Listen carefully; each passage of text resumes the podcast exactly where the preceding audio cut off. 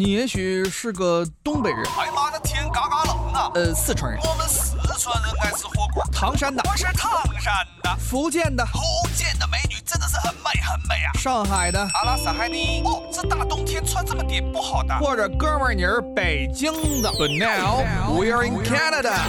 大家好，欢迎收听今天的美丽多伦多，我是主持人东晓。我们今天请来了一个嘉宾是。在 UTM 做大学辅导课程的安迪老师，我们想通过安迪老师的视角来了解一下，在海外的留学生大学生活是一个怎么样的状态。安迪跟大家打个招呼吧。Hello，大家好。那我们知道安迪老师是在 UTM 教课，对吧？呃，不是说是学校的教授了，是帮助同学们一个教学辅导的这么一个老师。对的。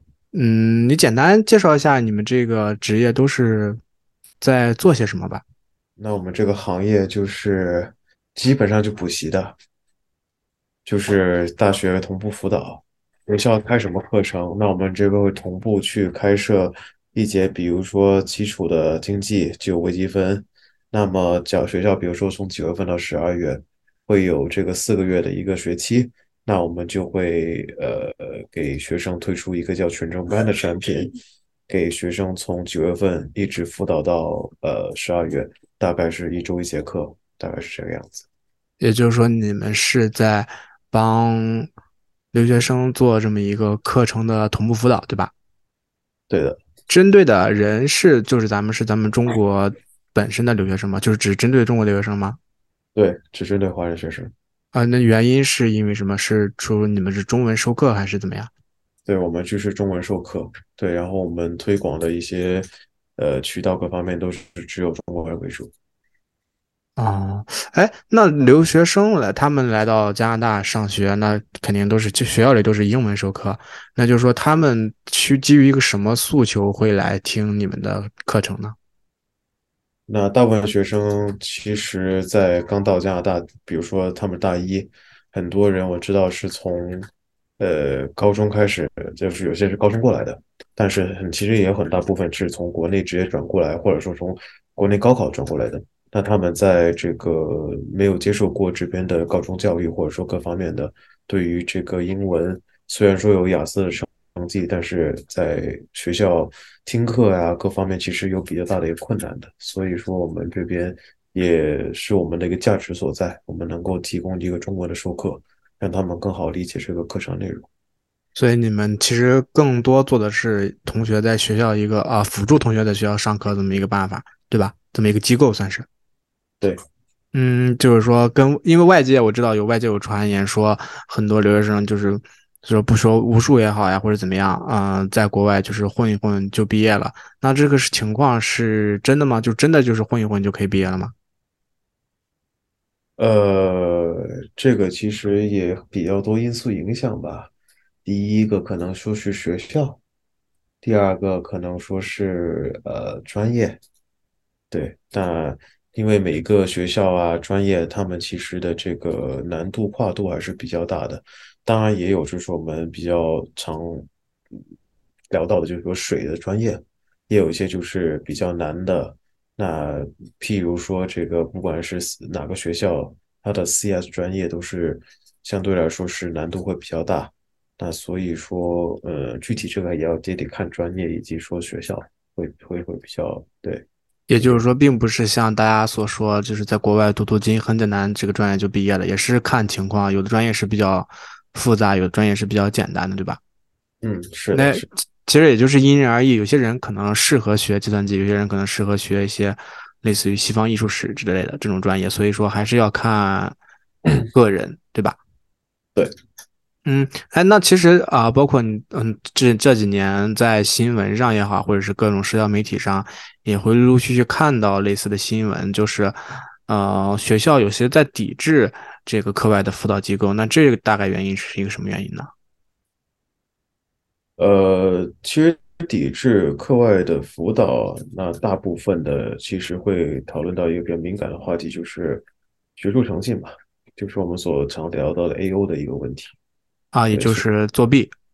对，对他们会比较的呃，因为也受到一些这个新闻啊各方面，因为也有类似的这个补习机构，因此而呃被学校跟学校有些纠纠纠纷吧。那所以说，对于别的家长或者说是新生来说，他们看到这些新闻会呃下意识的会有抵抵触的一个一个一个情绪。这也就是说，你们是真正的是帮学生在做一个辅导、做知识上的这么一个解释或者是梳理，而并不是啊帮同学们去啊完成作业或者考试，不然就是一个代写机构了，对吧？对对对，这个完全是两个不同的一个性质。嗯，那我们其实也知道，嗯，就前两年疫情嘛，大家都很开玩笑说，现在大学都变成了 Zoom 大学，就是在线上上课。那当时考试很多也都是在线上。然后那个时候就导致了这个，因为我了解到那个时候导致的这个作弊，就也就是 A O，也就是代写这个行业比较猖獗，算是。嗯，是不是对这个行业有一定的冲击和影响呢？呃，是的，那因为大部分的这个课程的考试形式从这个线下变到了线上，相对应的，那那那学生。只能够在在在家里用电脑，那其实很难去控制他们的一个，比如说用手机啊、用网络啊这方各方面的一个学校，其实根本是查不到的。那可能会有一些相对的措施，不过啊，对，这这这防君子不防小人吧。但那你想想办法还是有的，对吧？那所以对应的比较蓬勃发展的就是代写行业，那代写行业发展的比较。快，所以它的价格也相比以前会比较的就竞争大了嘛，需求变多了，所以说价格也会就是越来越有竞争力，越来越便宜。那所以说学生比如在遇到一个考试，那以前他可能只要要花一千块钱啊，不想考就要花一千块钱才能够给他解决这个问题，但是现在可能说我只需要花三百块钱的一个价格，那就可以帮我解决这个问题了。所以对于学生的诱惑还是比较大的。所以说，这整个市场就就发展特别快。所以，其实代写作弊这个行业，其实它属于也算是一种市场行为了。有需求，也就创造了他们出来升级、改变的这么进化这么一个状态，是吧？对对。那其实，因为当时我知道他们像代写跟你们补习是不一样，他们其实是给你们抹黑了这么一个形象。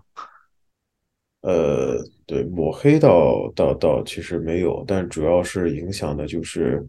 对学生整个的这个学习状态会有很大的一个影响，因为以前他学生在线下过这个过程中还是比较的能够比较好学，以及说我们因为线下我们能够有接触，那所以相对应的我们的这个呃，就是我们的一个产品的输出会会会更加的稳定，更加的好。但是如果换到线上情况，我们跟学生只能够单纯的一个微信的一个接触，所以说他们的一个学习啊习惯怎么样的，在学习我们在直播过程中他们在干什么就完全不知道，所以呃整体来说就是学生的习惯或怎么样，其实在那段时间会有比较大的一个一个对对对比较的一个波动。那也就是说啊，对这个对学生的这个学习习惯和这个。学习状态也是有一定的影响，是吧？对。那其实大概听下来，这你们补习行业其实跟国内，比如说我们当时小时候在国内上初中、高中，给向父母给请家教补习数学、补习英语，其实是一个概念。呃，是的，但只是从这个消费者、从家长变到了这个学生自己本身。啊，就是说本身是同同学感觉自己有补课的需求，才会来找到大家。找到你们来补课是吧？对对，像以前小时候基本上都是爸妈给你报上或怎么，你没有选择余地，对吧？但现在都是自己知道说需要这东西，他们才会来找到我们。嗯，那呃，因为我知道你是 UTM 的嘛，那其实除了 UTM 有这种需求，其他几个学校也是这样的嘛？你像多大其他校区或者是约克啊、麦马呀这些学校？呃，对的，其实都是一样的。也就是说，都是有有这个补习机构，是是全球都有这种补习机构吗？就是美国呀、英国，这个你了解到吗？对，也是有的。哦，都是有的。对，只是它的规模大小取决于这个学校的华人人数，对数量。嗯，那我们就来，那我们聊聊你本身自己吧。你是呃，你自己你是学什么的呢？我自己学统计的。啊，你学统计。对，你是怎么当时踏到踏入这个行业？是你一开始是怎么就当上老师的呢？呃，其实当时也是因为在上大学过程中想要找个兼职，对，赚点零花钱。那这时候想来想去，当时因为呃也正处在补习行业的一个一个发展比较快速的一个阶段，对，刚刚冒冒个冒个芽，然后各个就是机构都都起来，然后相对应的，它的一个就是能够看出来，它是一个比较暴利的一个行业。那这时候听说，哎呀，这个这个老师当老师比较赚钱，那这时候就想说，那去试试，就是这么开始的嘛。啊，这个驱动还是很原始的，就是确实想挣点钱，补贴一下自己的生活，在外留学确实也是挺开销也是挺大的哈。对，那肯定。那你当时，所以你当时刚开始当老师的时候，是你自己本身也是学生对吧？啊，是的。那你当时，那你是感觉自己是你们要求是达到一个什么样的程度？就是感觉你可以当老师一个课的老师，因为我知道你们是。分不同的课，每门课的老师是不一样的嘛？不是说一个人教啊整个一个学校的课，对吧？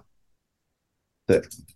那你们一个课大概要达到一个什么样的要求和标准，才能够进到这个机构里去当这个老师的呢？就是去教其他同学上课这个这种情况。呃，首先肯定第一，呃，他的学术背景吧，肯定就是比如说这门课。就是单论这门课的话，你肯定得要学得好。那我们的底线要求肯定也是四点零以上，那就是以上，那就是八十五分以上是吧？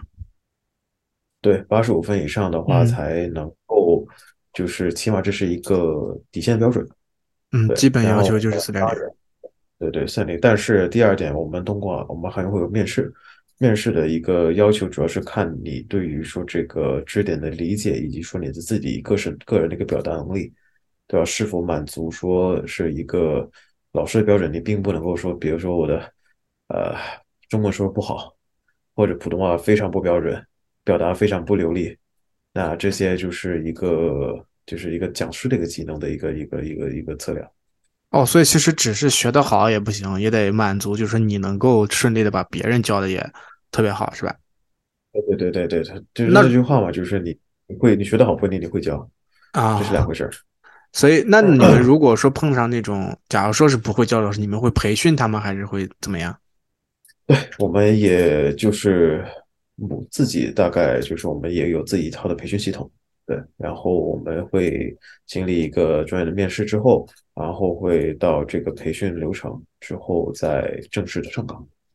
那听下来，你们机构其实是一个算是一个比较完整的一个体系，一个完善的一个这么一个机构和系统吧，也有自己的培训，有自己的专业面试，还有自己选拔人才的这么一个标准。嗯，对，你们嗯，你说。因为就是你们说是你们就是类似于就是一个健全的公司是吧？就不是说是，啊，像国内那种一个大学生就是当家教发一个帖子就可以当家教那种。对对，还算健全。啊，是是有注册公司吗？啊，那肯定。好，你呃你那你教了大概有多久啊？呃，四四年五年差不多。教四年五年。对你本身在上学的时候就在教是吧？是。那现在已经毕业了，还在继续做这个教师、讲师。对。是全职吗？是。哦，那说明这个收入应该还可以啊。对，还可以。啊，那你哎，你你在教这几年，因为你教四五年的话，其实你碰到过疫情前的学生，也碰到过疫情后的学生，也碰到过疫情中的学生，对吧？嗯，你有感觉这个疫情对留学生的这个学习状态有什么样的一个变化？你你可以跟大家说，就比如说疫情前他们是怎么上课的？因为我们知道疫情前大家都是去学校上课，那来你们这补习是也是在线下吗？还是说你们就是上在网上上课？呃，就是在疫情前的话，就是所有的学生都是直接来线下，我们的专专我们的教室，对，然后你们有自己的 location。有我们自己的一个教室，呃，对，然后他们就在定定好时间了之后啊，就因为我们是班课形式，我们不是一对一的，我们是班课形式的，所以说到上课时间了，那学生就会来线下，然后老师在在讲台上讲课，有投影啊，干嘛的，就跟其实跟学校是差不多的啊，但是是换了一个位置，换了一个教授，换了一个人，然后换了一个地点，对，但是换到了这个到了疫情之后啊，嗯对，就跟国内啊、干嘛是一样的，就是变成了 Zoom 学校，变成了可能跟国内是一样的，对吧？学生的状态怎么样的，呃，很明显嘛。就你比如说你刷视频也，你也会看到有些学生就是怎么样啊，老师上课的时候他开麦啊，在打王者啊，干嘛的？其实这种情况也是一样是会有的，因为毕竟你即使你让他开摄像头，对吧？怎么样的？也很难避免他在在上课的时候不分神、不做不干别的。所以说，学生状态是怎么样，我们是很难去去去摸得透的。也就是说，其实疫情开始之后改成线上上课，你们教师或者你们讲师来说，对你们来说也是很难掌握学生一个真正的学进了多少内容的这么一个情况，对吧？对对对，那你们的，那你们如果呃你们帮学生补习嘛，那这个话应该有一个就是说这个分数的这么一个呃区间吧，就类似于如果学生在你们这上课，大概一个课程能够提高多少分数这种。嗯，那就是在这个疫情是有下滑吗？还是说就是还是能够保持住这个状态？嗯，这个其实我们没有具体的去统计过，因嗯为但是啊，就是按照学校的一个每年的分数线，进专业的分数线来说，反而在疫情提高了。呃，学校的分数线在疫情是提高了的。对，因为水涨船高嘛，刚才也跟人说，就是其实这个这跟代写也有很大关系。哦，代写能够通过他们的一己之力把这个学校的分数线都能提高。那那肯定啊，就是因为对比之前的，比如说某一个专业，它的进专业的 GPA 可能是二点三、二点零，嗯嗯但是在这个疫情期间猛涨到可能二点七、三点零，这个就是因为说，因为它就有 cut off 嘛，对吧？大概就是取，比如说类似于取前一百，对吧？那那现在所有人的这个分数线都赚的成绩都提高了，那相对而言的，那那这个分数线就会提高了嘛？哦，也就是说，还是跟这个学生有的时候可能投机取巧。那学校它会有一方面的啊、措施来应对这个类似于代写这个方面的情况吗？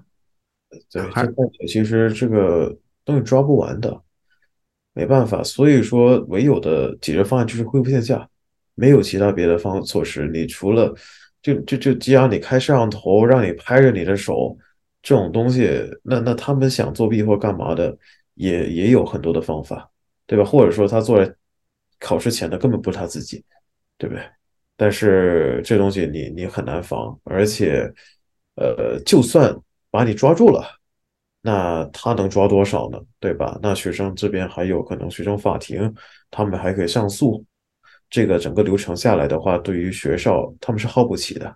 所以说，嗯，对，也碰到过这样大规模的一个 AO，但是非常少。对嗯，那哎，那如果这个学生他，你因为刚才讲了，他是通过这个啊、代写的方式来拿到考试一个比较高分的成绩。那现在我们也知道，学校大部分学校都已经恢复线下上课了。那之前的那个成绩，因为他是不是他自己考的，那他肯定学到的知识也没有很多，或者是没有很牢固。那这个对他之后的学习会有什么样的影响吗？呃，影响会很大的。对，因为就大一、大二、大三、大四，就好像你上小学一样，你缺了一年级，缺了二年级，你直接上三年级，你你 肯定水土不服呀。前面东西你没学呀，那到了这个三年级肯定难受啊，对，一样的道理。就是知识出现了断层，后面就跟不上。对，肯定跟不上的，因为你就比如说微积分这东西，你大一是必修的，修完之后你到别的课程用到了，他就不会再给你讲一遍了，对吧？你这是预设你已经学过了。但嗯是就学生如果说啊，那那我大一这整门课我不是这也就是我没有好好去上啊，或者怎么样的，那到了真的大二了，那这东西他没有接触过，那他之后怎么办？只能够恶补呗，对吧？没有别的方法。嗯，那其实现在看来，疫情结束恢复线下，对留学生这个，也也肯定是怎么说呢？对他们的学习状态应该是一个很好的回复吧，因为这样能够避免他们去作弊，能够自己真正的学到一些东西。嗯，是。但是我们其实也知道，大部分留学生其实，因为毕竟疫情它只是这么两三年，对吧？其实我们，但我们知道，大部分留学生其实还是是通过自己的努力和。这个学习是能够从学校里走出来的，因为我们知道这边的大学普遍是进大学容易出大学难，跟国内是不一样。对，嗯，那你说，呃，就比如说刚才我们讨论到这个你当老师的这个情况，那你而且你刚才也提到了说你们你们是大班授课，嗯，那基本上一个班最多的班大概会有多少人呢？在班上？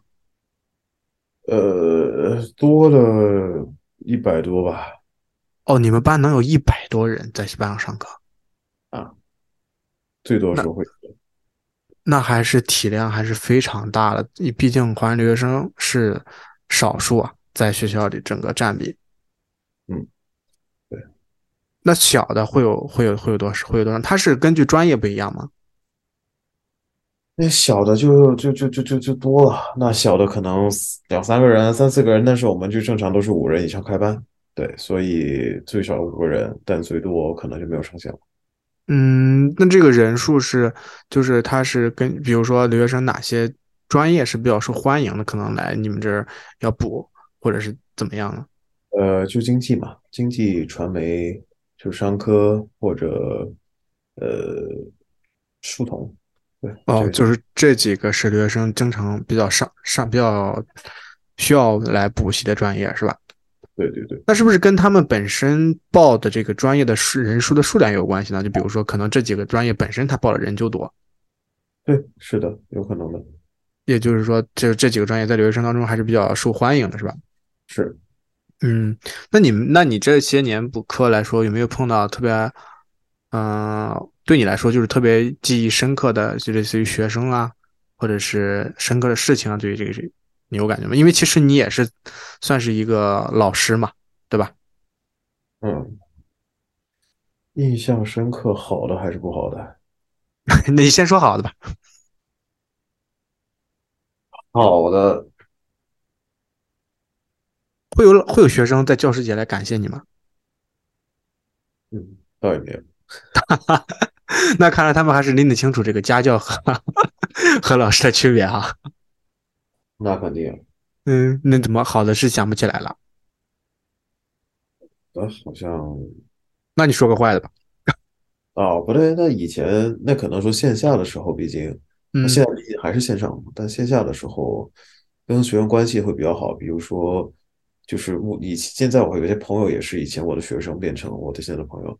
对吧，那因为之前当时线下来来上课嘛，然后就一起玩儿，然后他有时候有些也晚上在答疑啊或者怎么样的时候，他们也会给我买买点奶茶，买点这个东西吃，对，然后也有些学生就后来就一直玩到现在，最近你最近之前还会一起去滑雪，对啊，就这些都是以前对关系比较好的学生，然后后面变成了朋友，对。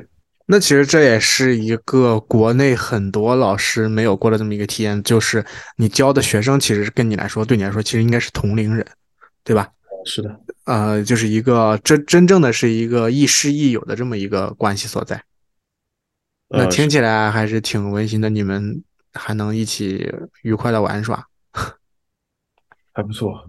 对，那你们会像你们你们补课会像国内补课一样，就是给学生留作业呀，或者留试题呀，这种会就是造成学生学习怎么说呢？课外辅导压力的这么一个行为吗？就是补这个作业啥的？呃，我们是会的，对，但是不做着这个就并不强求了。啊，不，就是，毕竟也算是一种服务类行业，是吧？对，当然我们知道说做哪些题目会呃会对学生有帮助，对啊，就是说你们会针对性练习一些题目来帮助同学们。对吧？就是算是你们，因为你们基本上是掌握了学校一个嗯，教课的这么一个精髓。哎，那老师，那学校的教授每年的课，他可能有些会发生变化，你们对这个问题会怎么？你们是会怎么来解决这个问题呢？当然就是教授不一样，或者说不同学期其实都会有呃细微的一个变化，那有可能大改啊，但是这个呃对，但是我们每个学期我们都是会让老师强制去学校去跟课的，对，要跟老师的笔记，那再去更新自己每每个学期的东西。所以说，我们肯定都是每个学期是保持着跟教授的一个进度啊，它的内容是同步的，不会出现任何的一个呃，就是不一样的地方。对，哦，就是你们老师会叫你们会要求你们的老师去学校里听课上课，呃，是的，做一个就是同步跟进这个教学情况的这么一个行为，是吧？对的，那就是老师和同学都在学校里听教授讲课，啊，是，那那还挺有意思。那对你们老师压力嗯、呃大吗？你们就是如果你们最多的老师有教很多节课的吗？对，有有教七八节课的，那你是教我教的不多，我最多就教四五门。对，啊、那因为你是还有一些其他的就是工作吗？还是对，就有一些别的工作。啊？那七八个老呃七八，那这一般教七八个门的那种老师，是不是应该也是全职的？因为他可能平常没有其他时间去做这个其他的工作。因为我知道很多老师教课，他可能是作为一个兼职的状态。呃，对，不过我们大部分老师都还是这个兼职老师为主。嗯，都是学校的学生是吗？呃，不一定，就不一定。呃，这个我们的对以前的话会是以学生或者说近一两年的毕业生为主，但是呃，就在近年来，我们可能扩大了这个呃招聘的一个范围。对，所以说目前可能不只有学生，也有毕业这这个研究生毕业生啊，在工作的，或者是说已经呃工作比较久的都会有。对，嗯，那刚才其实你提到过，有些大班的课程可能学生要多达一百多个，对吧？那是一百多个当中，就是就一个老师在教嘛，就教这一百多个学生。啊，对，那这个班里还有些什么其他的？你比如说是，呃，类似于班长呀这种会会有吗？课代表这种东西会有吗？啊，以前会有的，以前我们会有专门的一个类似课代表，然后就是其实也是学生嘛，就所以说就起到了，因为当时已经因为是线下，所以说大家的关系都都都是比较近的，那他们也会就是互相监督啊，就是所以说有这么个人在，大家互相监督，他各辅自大家学习，那所以就效果会比较好。嗯，那我们知道，其实学校的课程，就像教授他上 lecture 之后会有 TA 来上 tutorial。对。那你们也是有这种机制吗？还是说你们就只是补课？呃，我们也会有，对，我们也会有，就是专门，呃，针对大班课吧，我们会有一些比较，呃，多的一些 tutorial，就类似于 tutorial，就是我们会有，比如说 TA 会给他们去讲习题啊，各方面的一个一个一个，就是个性化的一个一个一个服务。OK OK，那我们还是谢谢今天安迪老师的分享。总之，我们也知道，经过疫情之后，那个呃代写所谓代写然后偷懒的时代已经过去了，也是还是希望在海外的留学生能够好好学习，不就珍惜这个在国外留学的机会吧。嗯，好的，嗯，那我们谢谢安迪老师的分享。今天的魅力多伦多就到这里，谢谢大家。拜拜。